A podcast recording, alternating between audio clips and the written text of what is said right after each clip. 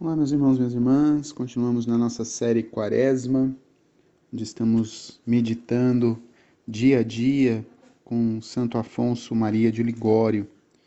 Então, vamos invocar a presença da Virgem Santíssima para que ela nos ajude a continuarmos neste caminho quaresmal, neste caminho de conversão e reconciliação.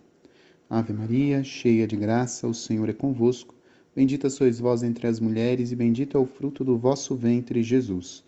Santa Maria, Mãe de Deus, rogai por nós, pecadores, agora e na hora da nossa morte. Amém. Em nome do Pai, do Filho e do Espírito Santo. Amém.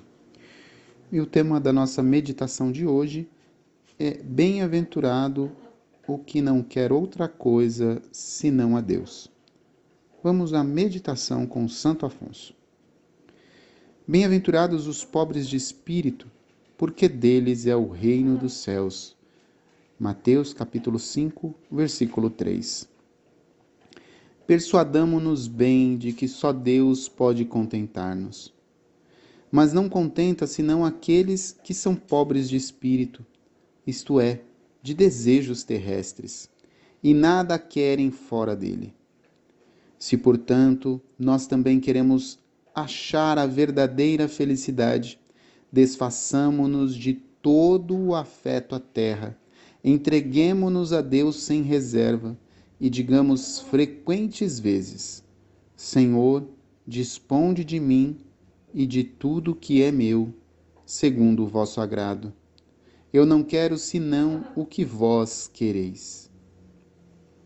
Pelos pobres de espírito entendem-se aqueles que são pobres de desejos terrestres e nada querem fora de Deus.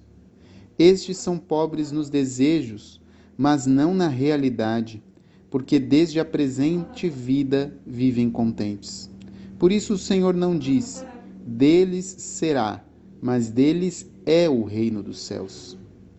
Porquanto já nesta terra são ricos em bens espirituais que de Deus recebem. Apesar de pobres em bens temporais, vivem contentes em seu estado em contraste com os ricos em desejos terrestres, que na vida presente sempre são pobres e vivem descontentes, por grandes que sejam as suas riquezas. Jesus Cristo, como diz o apóstolo, quis ser pobre, para com o seu exemplo nos ensinar o desprezo dos bens terrestres e desta forma nos tornar ricos em bens celestes, que são imensamente mais preciosos e de duração eterna. Eis porque declara que quem não renuncia a tudo quanto possui na terra com certo apego, não pode ser seu verdadeiro discípulo. Persuadamo-nos de que só Deus faz contentes, mas não faz plenamente contentes senão aquelas almas que o amam de todo o coração. Que lugar pode o amor de Deus achar num coração cheio de coisas terrestres? Muitas almas se queixam de que na meditação, na comunhão, nos outros exercícios de devoção não acham a Deus. Santa Teresa lhes diz: Desprende o teu coração das criaturas e acharás Deus. Desfaçamo-nos, portanto, de todo o afeto terrestre e especialmente da vontade própria. Demos a Deus toda a nossa vontade sem reserva e digamos-lhes: Senhor, disponde de mim de tudo que é meu, segundo o vosso agrado.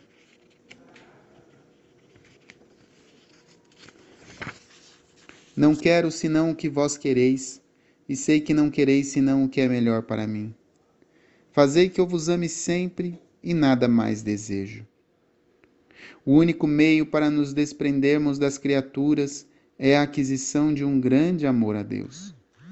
Enquanto o amor divino não ficar sendo Senhor de toda a nossa vontade, nunca chegaremos a ser santos.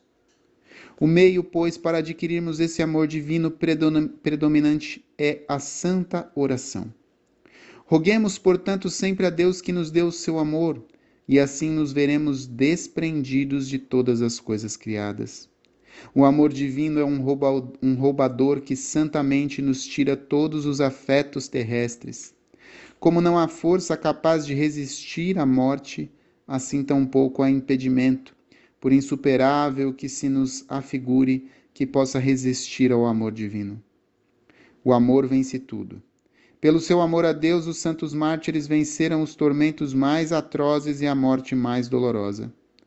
Por outro lado, se uma alma não chega a dar-se toda a Deus, acha-se sempre em perigo de abandoná-lo e perder-se.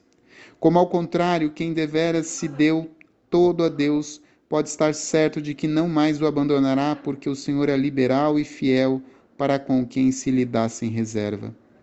De onde vem que algumas pessoas que de primeiro levavam vida santa vieram depois a cair tão profundamente que deixaram bem pouca esperança acerca de sua salvação? De onde vem isso? Vem, respondo, de que não se tinham dado inteiramente a Deus.